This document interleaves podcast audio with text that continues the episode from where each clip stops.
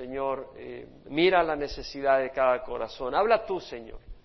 Aquellas cosas que yo he estudiado ayer bajo la dirección de tu Espíritu y aquellas cosas que tú sabes, Señor, tienes que decir que tal vez ni a mí se me ocurrió ayer, ni hoy en la mañana, pero que tú quieres decir, Señor, dilas, háblales a cada uno. Trae en sus mentes, Señor, aquellas cosas, aquellas situaciones, aquellas esperanzas, aquellas oportunidades. Habla, Señor, venimos a buscar de ti. No hay mayor necesidad que tengamos que la que oír tu voz y sentir tu aprobación, sentir tu amor, sentir tu toque, tu sanidad, Señor. Te lo rogamos, Padre, en nombre de Cristo Jesús. Amén. Se pueden sentar. Estamos ahora en el capítulo 8 de San Mateo y hemos estudiado cómo el Señor empezó o se estableció en Capernaum, ahí en Galilea, en el en la orilla noroccidental del mar de Galilea o el mar de Genezaret. Ahí eh, lo usó como su centro de ministerio después de que lo rechazaron en Nazaret y lo querían matar. Eh, se, ubicó, se estableció en Capernaum. Y luego iba por todo Galilea, enseñando en sus sinagogas, predicando el Evangelio del Reino y sanando toda enfermedad y toda dolencia. Y hemos visto que su fama se extendió por toda Siria y le seguían grandes multitudes de Galilea, de Decápolis, de Jerusalén, de Judea, del otro lado del río. Vemos que el Señor sube al monte, ora toda la noche, escoge sus doce apóstoles en la mañana siguiente eh, y le sigue pues eh, una gran multitud de discípulos, pero también una muchedumbre de gente que venía para ser tocada, para ser sanada, venía para oír de sus palabras y en lo que iban bajando se establece en un lugar nivelado y ahí el Señor empieza a dirigirse a sus discípulos.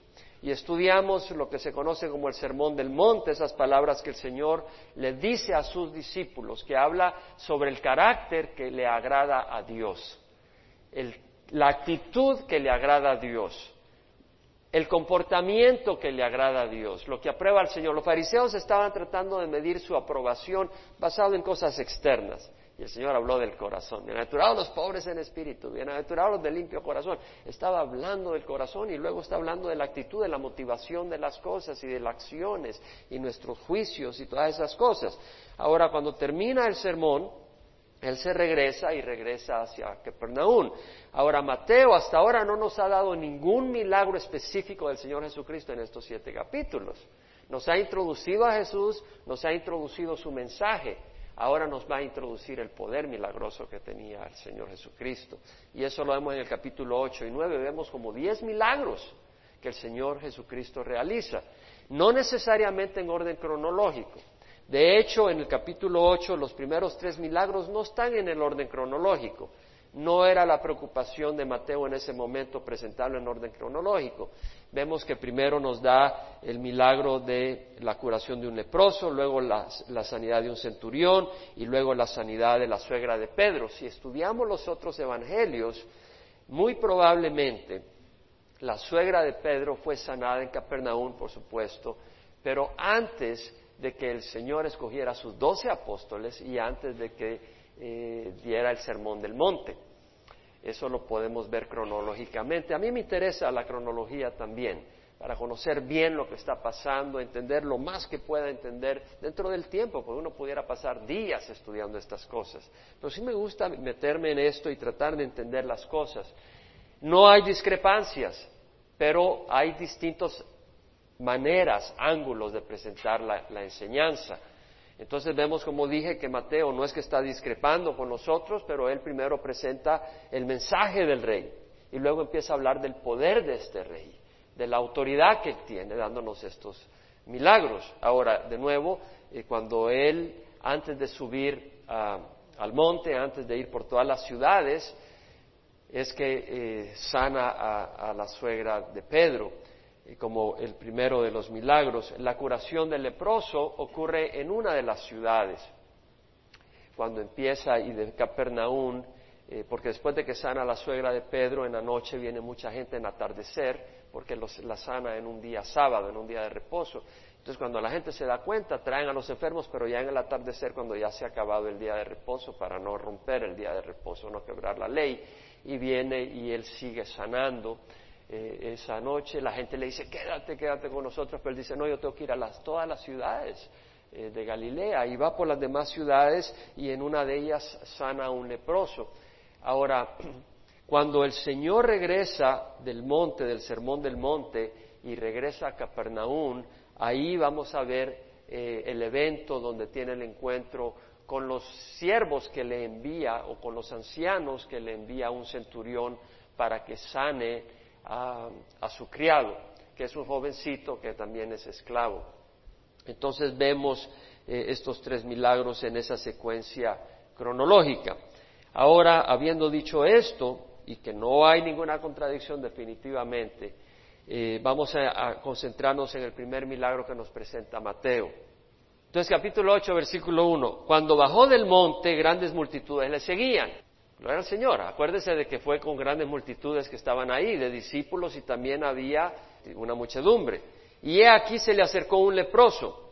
Bueno, Mateo lo introduce acá, introduce este milagro y efectivamente un leproso se le acercó y se postró ante él diciendo, Señor, si quieres puede limpiarme.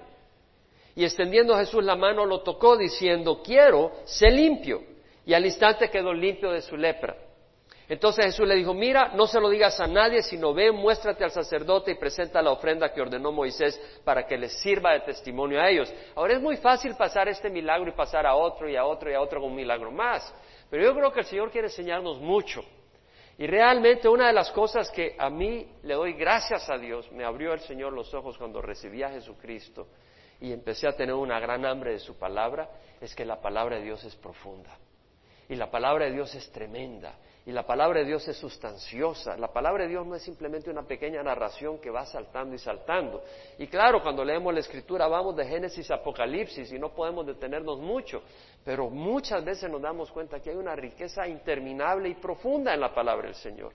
Y es una de las cosas que yo le pido al Señor que transmita o que les revele a cada uno de ustedes eh, el poder y la, riqueza que tiene la palabra del Señor. Ahora, vemos acá de que el Señor habla, eh, Mateo, de que se le acercó un leproso. Bueno, se le acercó un leproso. ¿Y qué? Bueno, entendamos lo que es la lepra. Es importante entender lo que es la lepra, es, es importante entender la necesidad de esta persona. Esta persona viene al Señor. Para empezar hay que entender que un leproso estaba aislado. Un leproso no podía estar junto con la gente no solo por razones de contagio, sino porque espiritualmente había una ley ceremonial que decía que había que sacarlo del campamento para no contagiar y que era una persona inmunda. Y además era una enfermedad tremenda. Y vemos que este hombre rompe todo, todas las reglas y él va donde Jesús en su desesperación y le dice, si quieres puedes sanarme. Y el Señor le dice, si quiero, claro que quiero. Y lo toca. Cuando alguien tocaba a un leproso quedaba inmundo hasta el atardecer. Ahora yo le he dicho todo eso, pero quiero leerlo y quiero meditar un poco en estas cosas, porque muchas veces vamos y saltamos las cosas y no nos damos cuenta de lo que ha ocurrido. Vemos un milagro y lo pasamos como que pasó perico en los palotes o como que, o como que alguien pegó un grito y ya, pero es algo poderoso lo que ha ocurrido. Y veamos acá, ¿qué es la lepra? Bueno, cuando me voy a la enciclopedia bíblica de Sonderman, dice, la lepra era grandemente temida por los israelitas, no solo por el daño físico que la enfermedad causaba, mas también por las leyes estrictas de aislamiento que se aplicaban a la persona con lepra. La hacían sentir excluida, repudiada, rechazada, alienada de la sociedad.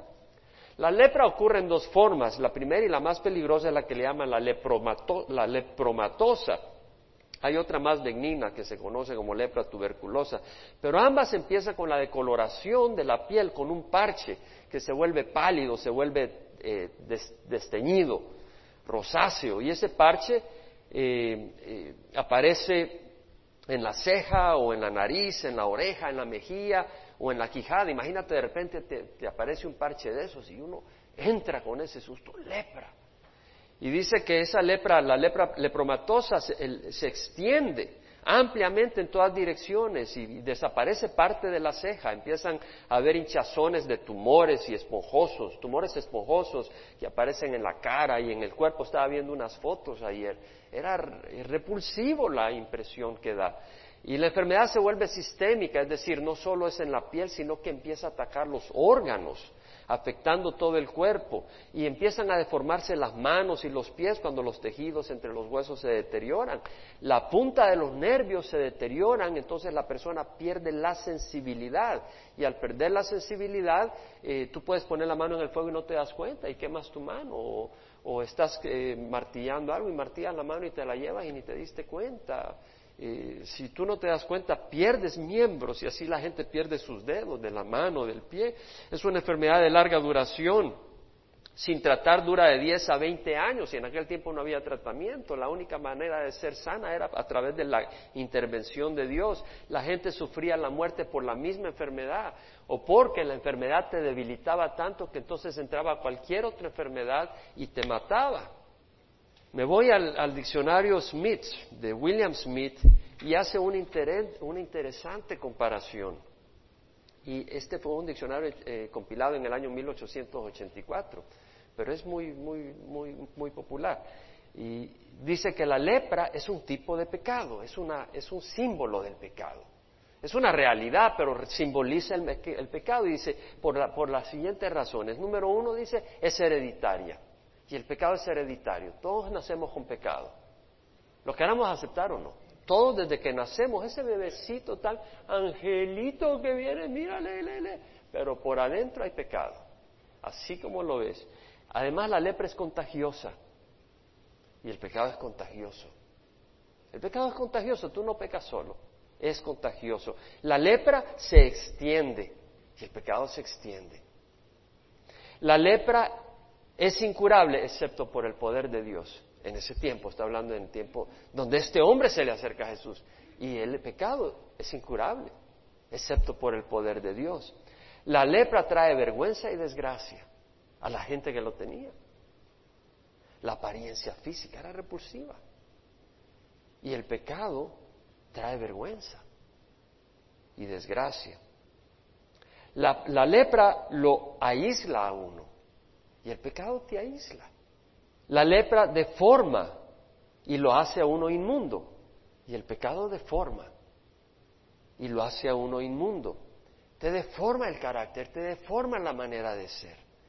Y la lepra produce una muerte física, el pecado produce una muerte espiritual, te hace inaceptable para siempre en el cielo, te hace excluido de la compañía de los santos. La lepra te contamina y el pecado te contamina y te hace abominable. Las personas dicen cuando ven a un niño, es imposible que tenga pecado, pero es como cuando una madre, después de estar embarazada, es contagiada con lepra. El bebé al nacer aparece sanito, sanito, pero ya tiene el contagio de la lepra. Y no te puedes dar cuenta hasta que pasa un tiempo y te das cuenta que viene el leproso. Y así es el pecado.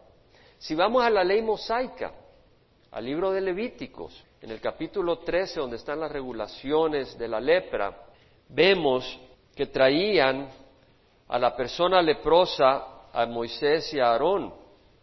Perdón, el Señor le habló a Moisés y a Aarón y le, y le dice, cuando un hombre tenga en la piel de su cuerpo hinchazón o erupción o mancha lustrosa y se convierte en infección de lepra en la piel de su cuerpo, será traído al sacerdote Aarón o a uno de sus hijos, los sacerdotes. Es decir, si tenías una infección de lepra, tenías que venir al sacerdote e identificarte. Y el sacerdote mirará la infección en la piel del cuerpo. Y si el pelo en la infección se ha vuelto blanco y la infección parece más profunda que la piel de su cuerpo, es una infección de lepra. Cuando el sacerdote lo haya examinado, lo declarará inmundo. El sacerdote te declaraba inmundo, tienes lepra. Y en el eh, versículo 18 dice, cuando el cuerpo tenga una úlcera en su piel y se sane, y en el lugar de la úlcera haya hinchazón blanca o una mancha lustrosa, blanca rojiza, será mostrada al sacerdote. Versículo 22, si se extiende en la piel, el sacerdote lo declarará inmundo, es infección. Ahora, si no se extiende, el sacerdote lo declarará limpio. Entonces vemos las regulaciones que tenían. Y en el versículo 45 vemos la suerte del leproso. Dice, en cuanto al leproso que tenga la infección, sus vestidos estarán rasgados. el cabello de su cabeza estará descubierto, se cubrirá la boca y gritará, inmundo, inmundo. O sea que la persona leprosa tenía que estar fuera del campamento. Y cuando pasaba gente, él decía, inmundo, inmundo. Se tenía que decir que era inmundo para que no se acercaran, para que no, para que él no contaminara a la gente.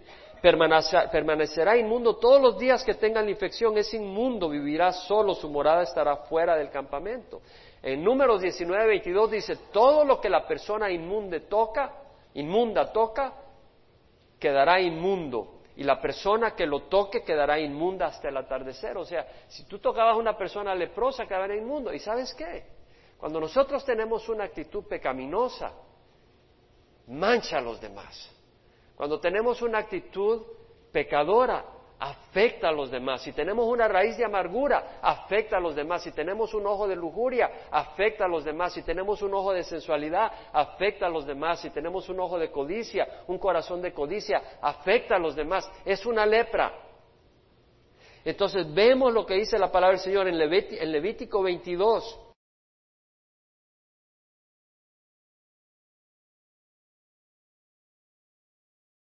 A Aarón y a sus hijos que tengan cuidado con las cosas sagradas que los hijos de Israel me consagran, para que no profanen mi santo nombre. Yo soy Jehová. Es decir, cuando venga el pueblo de Israel y traiga sus ofrendas, cuando venga el pueblo de Israel y, traiga las ofrendas y el sacerdote sacrifica estas ofrendas y come de estas ofrendas, o hay pan y viene la, y, que la trae la gente, trae granos y trae estas ofrendas a ofrecérselas al Señor, pero parte de ellas las comían los sacerdotes y sus familias. Dice, cuidado que el que vaya a acercarse a estas ofrendas sagradas tenga lepra, porque es inmundo. Dice, si alguno entre vuestros descendientes en todas vuestras generaciones se acerca a las cosas sagradas que los hijos de Israel consagran al Señor, estando inmundo, esa persona será cortada de mi, de mi presencia. No podías estar inmundo siendo sacerdote y tocar las cosas sagradas. Hoy vamos a tener la Santa Cena. Y si el sacrificio representaba el sacrificio de Jesucristo en la cruz, la Santa Cena representa el sacrificio de Jesús en la cruz. Tengamos cuidado de venir con corazones malvados hacia la Santa Cena. Somos sacerdotes, real sacerdocio, nación santa, pueblo adquirido para posesión de Dios. Debemos de buscar esa limpieza. Ahora vemos que dice, versículo 4, ninguno de los varones de los descendientes de Aarón que sea leproso podrá comer de las cosas sagradas hasta que sea limpio.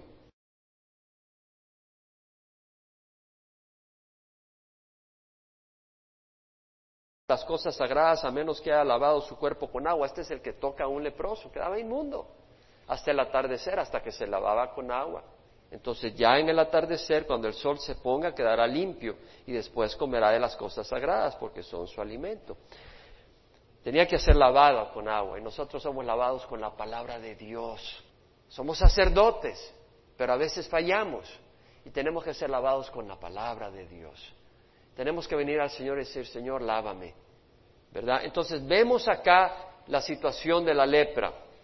Entonces vemos este leproso y que se le acerca al Señor necesitado y desesperado. Y vemos cómo lo busca, cómo con fe se le acerca y rompe todas las reglas de la sociedad porque él estaba desesperado. Él no vino buscando religión, él vino buscando sanidad. ¿Cuántas personas religiosas el Señor lo lleva a una crisis tal que dejan de buscar religión y empiezan a buscar sanidad y ahí encuentran al Señor? Es peligroso cuando las cosas todas van bien. A veces cuando las cosas van bien tú no estás desesperado y vives tu vida y tú eres el que está a control y no hay solución. Entonces vemos acá, bueno, en el versículo 40, eh, Marcos habla de esta, de esta situación narra el mismo evento. Y de hecho dice en el versículo 43, bueno, en el versículo 41 dice que el Señor fue movido a compasión, del capítulo 1 de Marcos. Él movido a compasión extendió la mano y lo tocó. Y en el versículo 43 dice que Jesús lo amonestó severamente y le despidió y le dijo, mira, no digas a nadie, es decir, le, amonestó eh, con un término rígido, serio, no le digas a nadie, le dice el Señor. Vean donde el sacerdote muestra, llévale la ofrenda como testimonio al sacerdote, pero no se lo digas a nadie. Se lo dijo muy en serio el Señor. porque no quería que la fama se extendiera a tal nivel de que no pudiera ministrar y de hecho le afectó porque este hombre salió y empezó a pitar a medio mundo que el Señor lo había sanado. Pero vamos a ver otras cosas ahorita. Vamos a volver a leer. Cuando bajó del monte, grandes multitudes le seguían y aquí se le acercó un leproso y se postró ante él. Vemos el corazón humilde. La condición médica lo había traído a él a una condición de humildad. Démosle gracias a Dios, démosle gracias a Dios por las crisis que quiebran nuestra arrogancia y nos humillan para que seamos humildes. Porque a veces es la única manera de convertir a estos hombres como nosotros, mujeres, en siervos y siervas humildes al Señor. Señor, si quieres que puedes limpiarme. muchas veces nosotros así sentimos, Señor, si quieres. Sabemos que Dios puede, pero ¿quieres? Señor, si quieres puedes limpiarme. Y extendiendo Jesús la mano lo tocó diciendo, quiero, sé limpio. Y al instante quedó limpio de su lepra. Tengamos cuidado, lo que vemos acá es un hombre necesitado, desesperado de su condición. Este hombre dice, no quiero tener esta apariencia, no quiero tener este dolor, no quiero tener esta desfiguración, no quiero tener esta falta de salud, no quiero estar excluido de los hermanos, no quiero estar excluido del pueblo de Dios, no quiero estar solitario, no quiero estar perdiendo la vida abundante que la salud da. Entonces vemos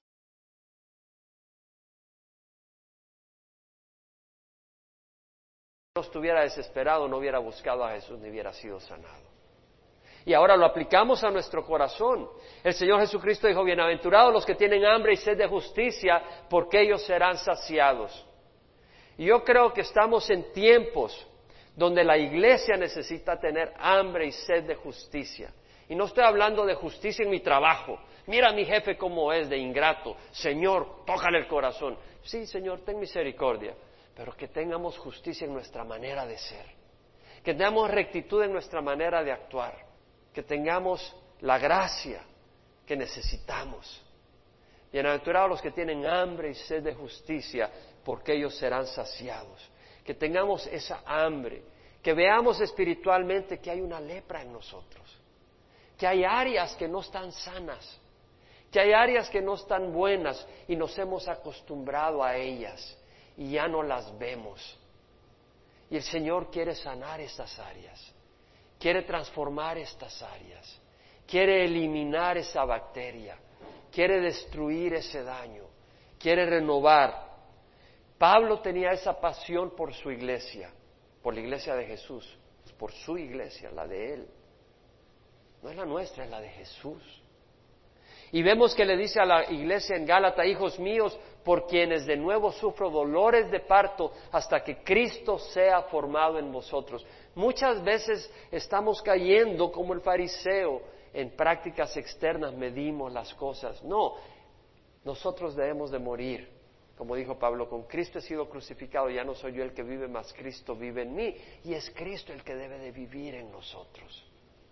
Entonces esto es lo que quería Pablo, que la iglesia en, Gálata, en Galacia, la iglesia de los Gálatas, que fueran hombres y mujeres donde Cristo se manifestaba. No es fácil. Alguien tiene que morir. El que tiene que morir es el yo. No es fácil. Pero vemos que es el deseo de Pablo. yo creo que no hay nadie más sano. Estoy seguro no hubo nadie más sano que el Señor Jesucristo. No solo está hablando físicamente, estoy hablando en su manera de ser. La sanidad perfecta la abundancia perfecta de vida. Qué bonito, pero había un costo. Obedecer la voluntad del Padre y no la de Él. ¿No? Él dijo, yo no he venido a hacer mi voluntad, sino la del que me envió. Entonces, eh, en segunda de Corintios 11, 2 al 3, Pablo dice, celoso estoy de vosotros con el celo de Dios, pues os desposea un esposo para presentaros como virgen pura a Cristo. Pero me temo que así como la serpiente con su astucia engañó a Eva, vuestras mentes sean desviadas de la sencillez y de la pureza de la devoción a Cristo. Estaba conversando con una persona esta semana y me dice, ¿cómo puedo estar enfocado al Señor? Acá vemos lo que decía Pablo. Me temo que así como la serpiente con su astucia engañó a Eva, vuestras mentes sean desviadas de la sencillez y de la pureza de la devoción de Cristo. Todos nosotros necesitamos enfocarnos en Jesús, continuamente. Necesitamos esa ayuda y en la medida en que nosotros estemos buscando del Señor, Él nos va a revelar esas áreas que no están sanas. Y al revelar esas áreas que no están sanas, vamos a darnos cuenta que son una lepra. Y le vamos a decir, Señor, límpiame. Pero hay que tener una desesperación que solo el Señor puede poner en nuestro corazón. Solo el Señor te puede hacer ver que estás enfermo, como solo el médico te puede decir, tienes esta enfermedad exacta, te da la diagnosis. Y el Señor quiere, porque Él quiere limpiarnos y que vivamos una vida abundante. Así como solo Jesús podía sanar al leproso, solo Jesús puede presentarnos sin mancha ante Dios. Muchas veces en la tradición estamos queriendo nosotros de limpiarnos nosotros mismos. El único que nos puede limpiar es Jesús. Nosotros no nos podemos limpiar. Muchas veces tenemos áreas y todos tenemos áreas difíciles, pero el problema es que muchas veces creemos que nosotros vamos a poder vencerlas. No podemos, pero el Señor puede. Y Él es el único. En una de Juan 3.8 dice Jesús, el que practica, a través de Juan, el que practica el pecado es el del diablo. El que practica el pecado es del diablo. Porque el diablo ha pecado desde el principio. Pero luego dice, el Hijo de Dios se manifestó con este propósito para destruir las obras de Satanás. Entonces Jesús se, manifestó para destruir el, efecto del pecado. ¿Cuál es, cuál es el, producto del pecado? el alma que peque morirá. La paga del pecado es muerte. Jesús venció la muerte en la cruz y resucitó. De manera de que si bien vamos a morir físicamente, pero no espiritualmente, y vamos a resucitar. Él vino a vencer la muerte, pero también vino a vencer el pecado. Vino a librarnos del pecado. Jesús vino a librarnos del pecado. El pecado es una lepra. Jesús vino a librarnos del pecado. Él lo va a hacer completamente cuando resucitemos. Pero quiero decirte que Él lo puede hacer ahora, poco a poco, ir librándonos de distintas áreas. Y si tú tienes una área donde estás fallando seriamente, porque hay fallas y fallas, y hay unas, hay unas fallas más serias que otras, y si estás fallando en algunas áreas graves, tal vez estás robando, o estás, eh, estás en fornicación, en pornografía, o en drogas, alcohol, esto, el otro, el Señor quiere sanar. Y Él es el único que puede. Pero tienes que tener esa desesperación que tuvo el leproso. Señor, sáname. Olvídate de lo que diga la gente. Fue donde Jesús y le buscó. No buscó psicólogos, fue donde Jesús. Y Jesús te puede sanar. En Juan 8, 34, 36 dice, en verdad, en verdad os digo que todo el que comete pecado es esclavo del pecado. Jesús no quiere que seamos esclavos. Jesús no murió en la cruz para que nosotros seamos esclavos de Satanás o del pecado. Jesús dice, en verdad, en verdad os digo, todo el que comete pecado es esclavo del pecado. Y el esclavo no queda en la casa para siempre, el Hijo sí permanece para siempre. Así que si el Hijo se hace libre, seréis verdaderamente libres. Ahora, si nosotros queremos que el nombre de Cristo sea exaltado en nuestras vidas, ese nombre va a ser exaltado en la medida que nosotros seamos el campo donde Cristo muestra su poder. Y Cristo quiere mostrar su poder liberador en nuestras vidas. Él quiere, Él quiere, pero odiamos lo suficientemente nuestro pecado. Realmente nos hemos acostumbrado a nuestro pecado. Se ha vuelto nuestro compañero de vida, se ha vuelto nuestra compañera de vida y lo hemos tolerado. Y el Señor dice, no, tienes que odiar el pecado. Necesitamos estar cansados de nuestra condición y clamar con fe a Dios, entendiendo lo que produce, entendiendo lo que nos limita, entendiendo cómo nos afecta no solo a nosotros, sino a los demás. Tal vez nosotros en privado pecamos y no nos damos cuenta que si lo estamos haciendo en privado, pero en público está causando daño, aunque no nos demos cuenta. El pecado en privado daña públicamente porque daña nuestro ser y nuestro ser impacta a otras personas. Entonces el Señor nos muestra que hay que clamar. En Jeremías 33, 3 dice, clama a mí y yo te responderé y te revelaré cosas grandes e inaccesibles que tú no conoces. En Romanos 10, 13 dice, todo el que invoque el nombre del Señor será salvo. En Jeremías 17, 14 dice, sáname, oh Jehová, y seré sanado, sálvame y seré salvo, porque tú eres mi alabanza, sáname y seré sanado. Tenemos que tener ese deseo. Y tú tal vez ahorita que estoy compartiendo, el Señor te está diciendo, oye, deja esta área. Oye, mira esta área. Y hay áreas en nuestra vida porque el Señor nos va revelando áreas. Y digámosle al Señor, Señor, ayúdame allá a dejar de, de excusarme en esta área. Somos expertos en excusar nuestro comportamiento.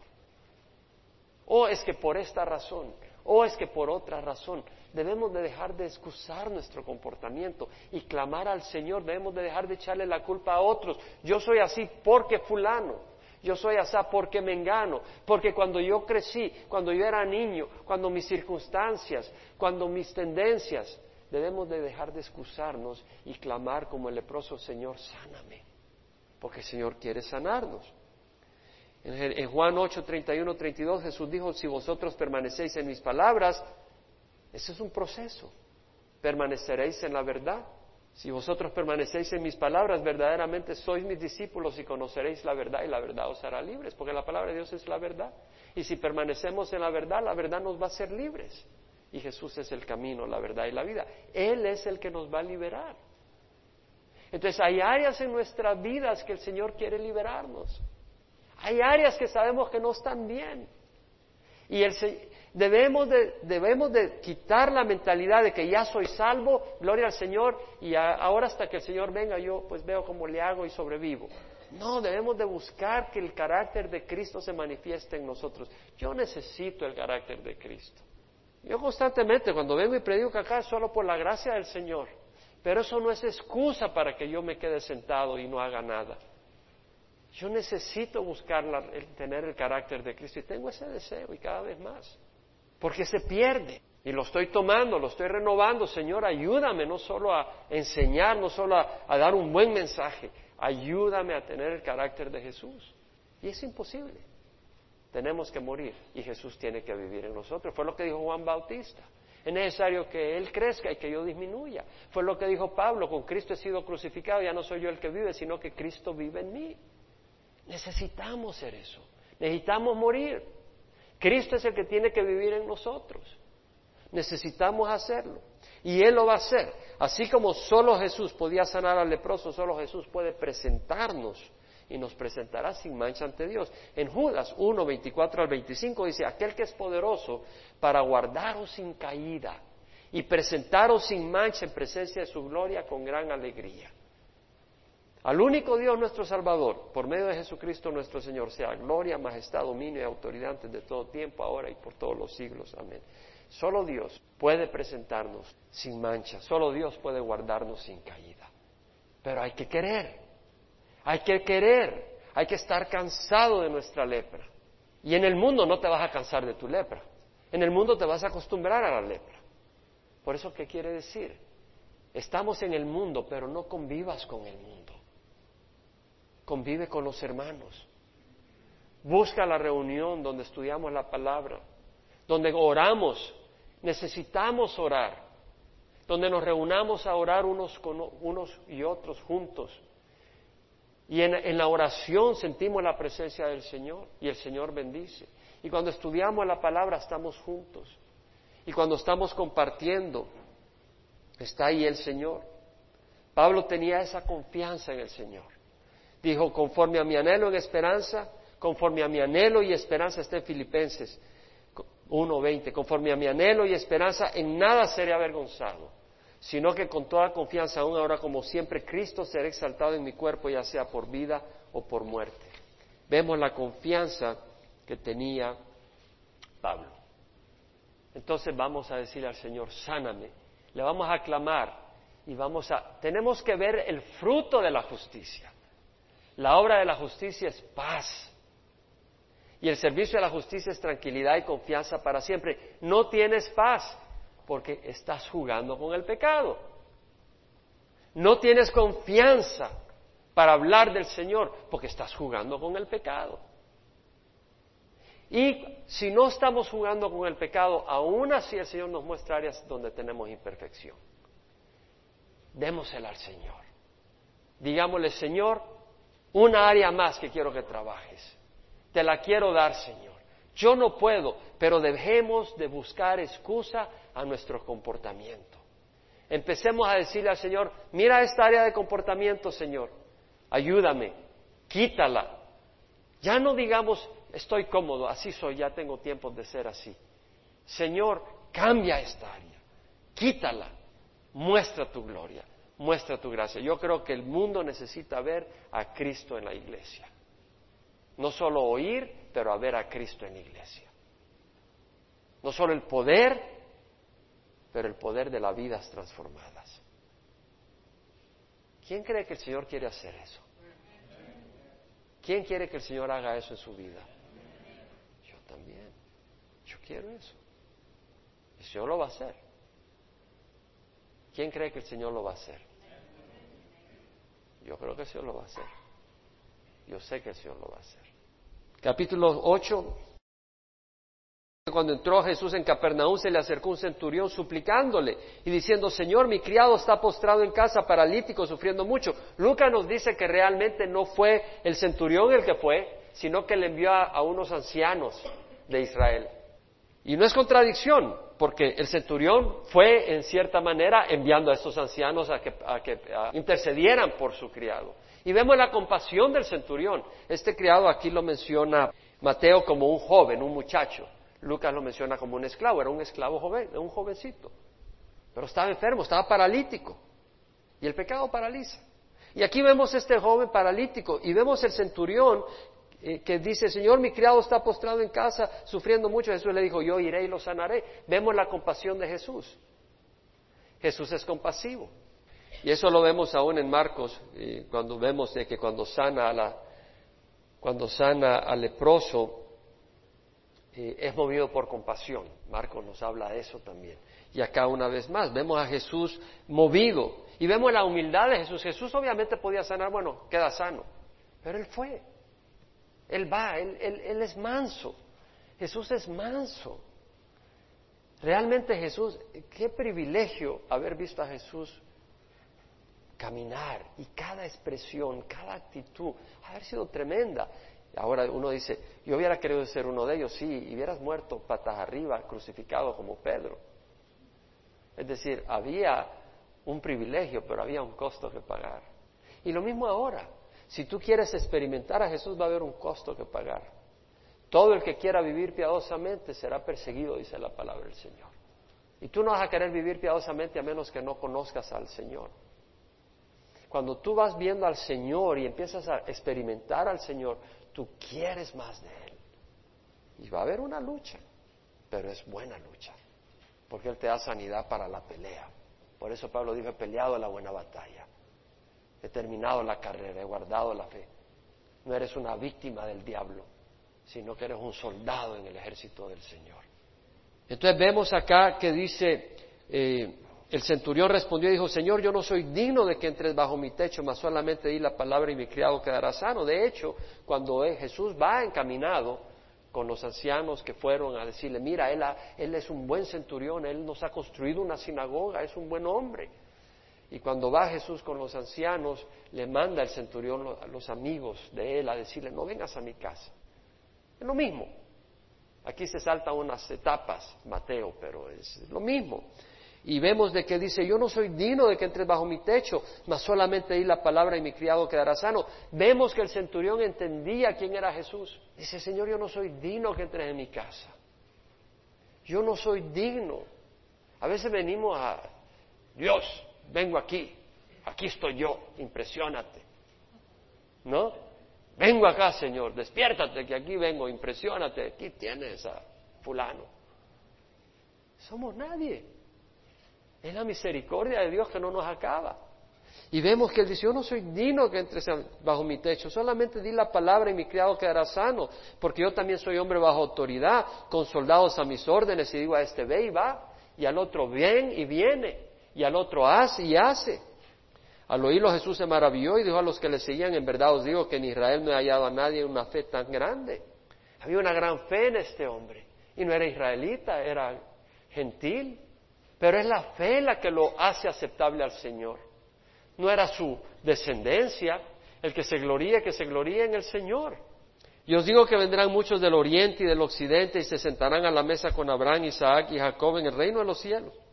O sea, vendrán muchos gentiles y comerán en la mesa pero los hijos del reino serán arrojados a las tinieblas de afuera, ahí será el llanto y el crujir de dientes. Muchos israelitas, y hay muchos israelitas, muchos israelitas que son ateos, que rechazan al Señor. Y qué triste, van a ser expulsados por su falta de fe. La fe es importante. Fe no es simplemente creer que Dios existe, los demonios creen y tiemblan Fe es creer y confiarle nuestra vida al Señor. Y creer y temblar en su presencia. Reconocer quién es el Señor a quien servimos, el Señor que nos llama. Los hijos del reino, ahora, dice, serán arrojados. Ahora, Jesús le dijo al centurión, vete, así como has creído te sea hecho, y el criado fue sanado en esa misma hora. Ahora nos habla de la sanidad de la suegra de Pedro, que esto ocurrió antes de lo del centurión, pero una vez más lo menciono. Mateo no está interesado necesariamente en la cronología, pero agrupar los milagros y empieza a agrupar varios milagros, mostrando el poder de Jesucristo. Esas palabras que el Señor habló en, en el Sermón del Monte, aquí vemos ahora ese poder. Dios mostrando ese poder, sanando al leproso y ahora sanando a el siervo el centurión. Ahora entendamos, que no era la fe del niño enfermo, era la fe del centurión. Porque a veces traen personas enfermas a, los pastores, ¿verdad? Y el pastor dice, tu falta de fe, por eso no sanas. Y, y tiene fe, por eso fueron donde el pastor para que lo sanara. No es la falta de fe. Y si fuera la falta de fe, le diría al pastor, ¿y tú por qué no tienes fe para sanarlo?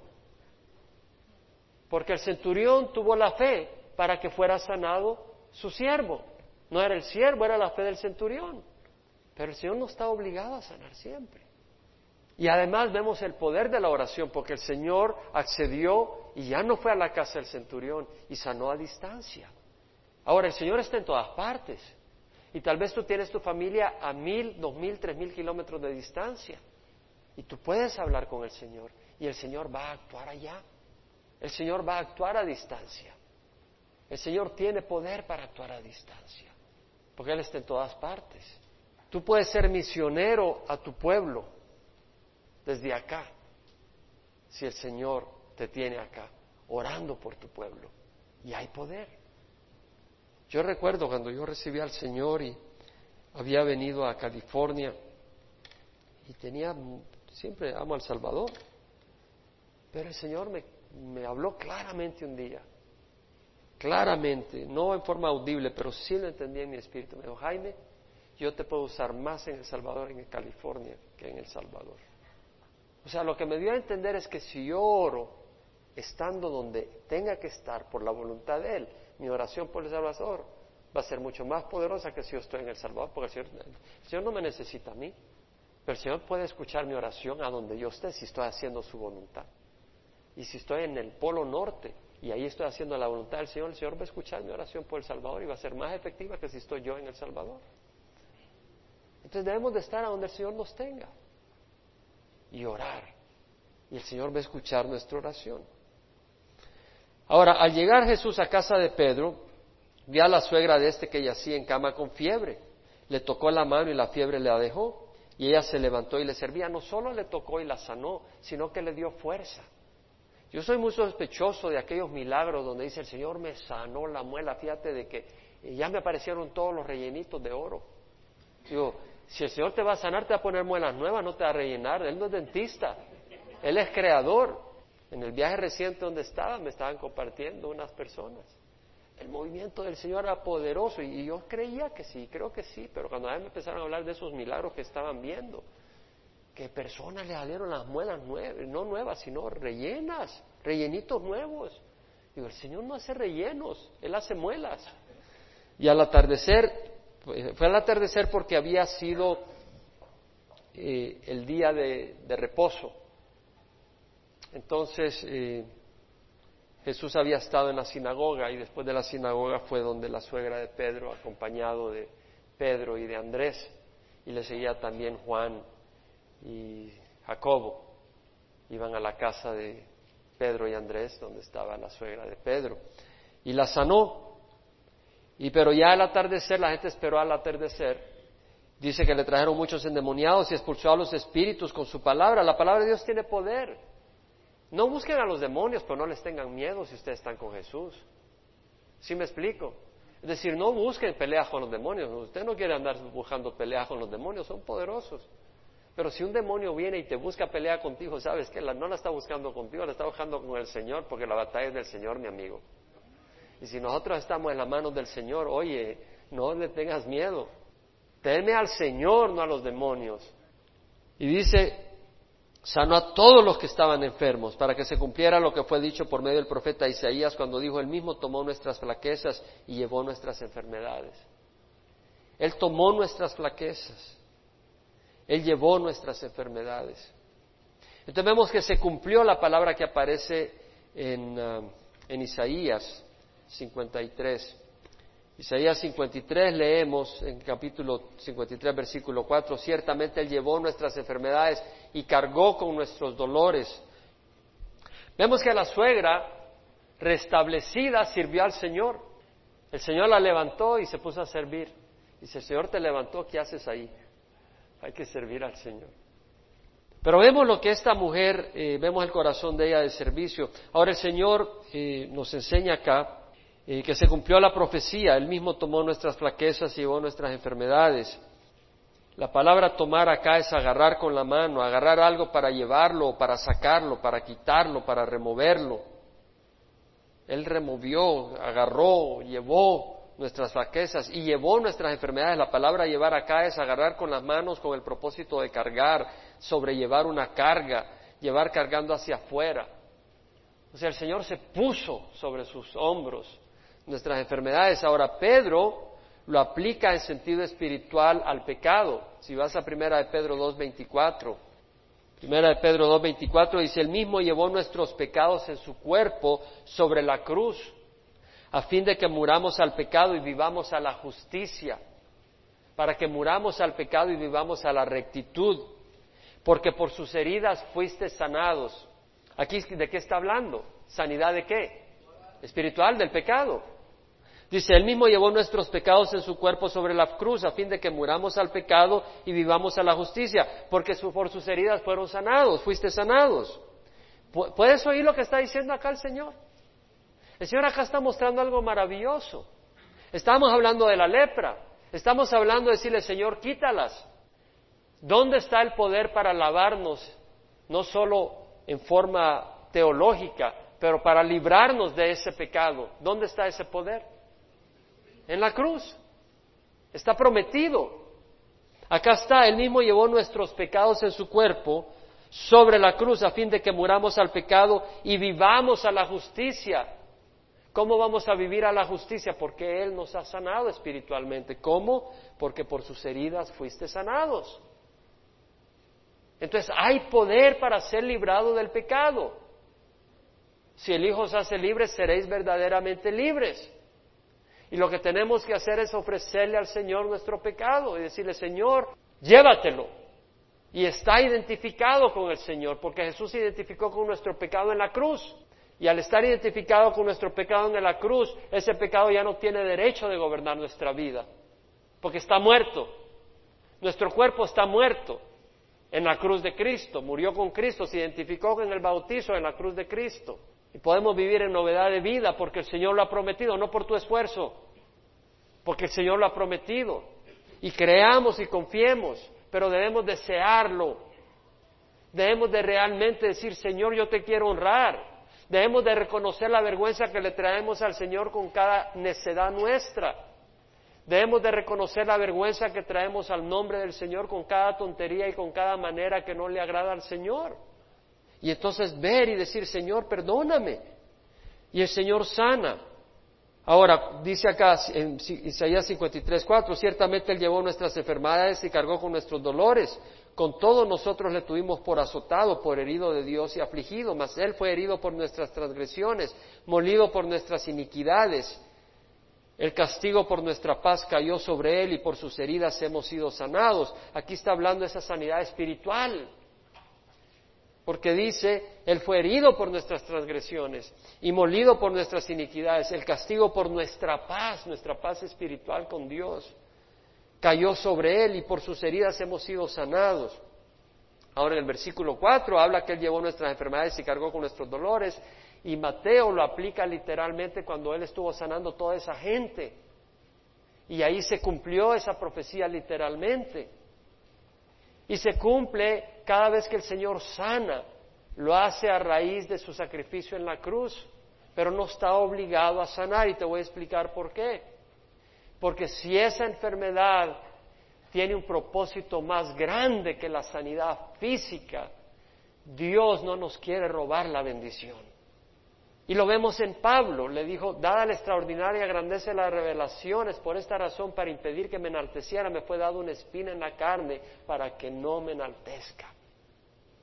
Y tuvo el Pablo que sufrir una bofetada de Satanás en su cuerpo una enfermedad, una condición dificilísima. Y tres veces le dijo, Señor, no puedo. Y él le dijo, mi gracia es suficiente, mi poder se manifiesta en la debilidad. Entonces, hermanos, yo se los digo de corazón, aceptemos lo que viene de la mano del Señor, porque es bueno lo que el Señor quiere hacer. El Señor dice para los que aman a Dios, todas las cosas cooperan para bien. Esto es para los que son llamados conforme a su propósito. Porque a los que de antemano conoció, también los predestinó para ser hechos conforme a la imagen de su Hijo, para que Él sea el primogénito de muchos hermanos. Jesús está en el negocio de transformarnos. Como dice, como leímos que Pablo le dijo a la iglesia en Gálata, Hijos míos, por quienes de nuevo sufro dolores de parto hasta que Cristo sea formado en vosotros.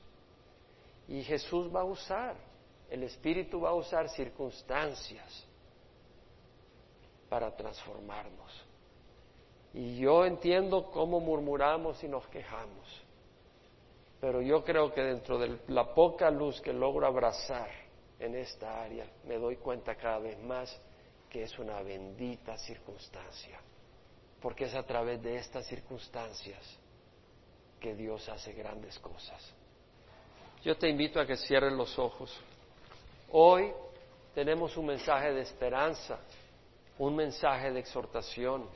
No nos acostumbremos a nuestro pecado, no nos acostumbremos a nuestra lepra.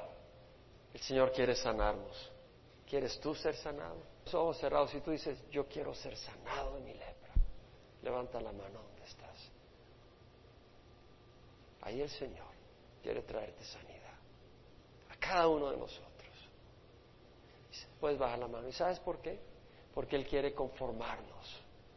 Él quiere que disfrutemos esa vida abundante. Él quiere que disfrutemos ese amor. Él quiere que disfrutemos la sanidad. Y Él quiere moldear en nosotros ese carácter que le trae honra y gloria y a nosotros gozo y paz.